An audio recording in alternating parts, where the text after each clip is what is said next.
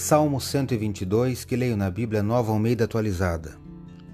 Alegrei-me quando me disseram: Vamos à casa do Senhor. Pararam os nossos pés junto às suas portas, ó Jerusalém?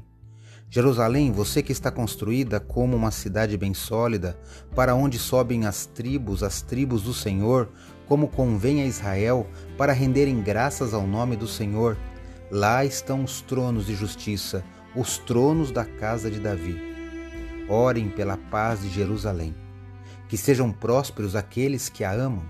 Reine paz em seu meio e prosperidade nos seus palácios. Por amor dos meus irmãos e amigos eu peço, haja paz em você. Por amor da casa do Senhor nosso Deus, buscarei o seu bem. Salmo 122, versos de 1 a 9. Sou o professor Décio Henrique Franco e trago neste episódio comentários do Salmo 122 do livro dos Salmos que está na Bíblia Sagrada. Este podcast segue o projeto Revivados por Sua Palavra, da leitura diária de um capítulo da Palavra de Deus. Me acompanhe aqui, onde iremos ler toda a Bíblia. O livro dos Salmos possui 150 salmos em poesia utilizados nos louvores do culto do antigo Israel, e no Salmo 122 você encontra um cântico de peregrinação escrito por Davi.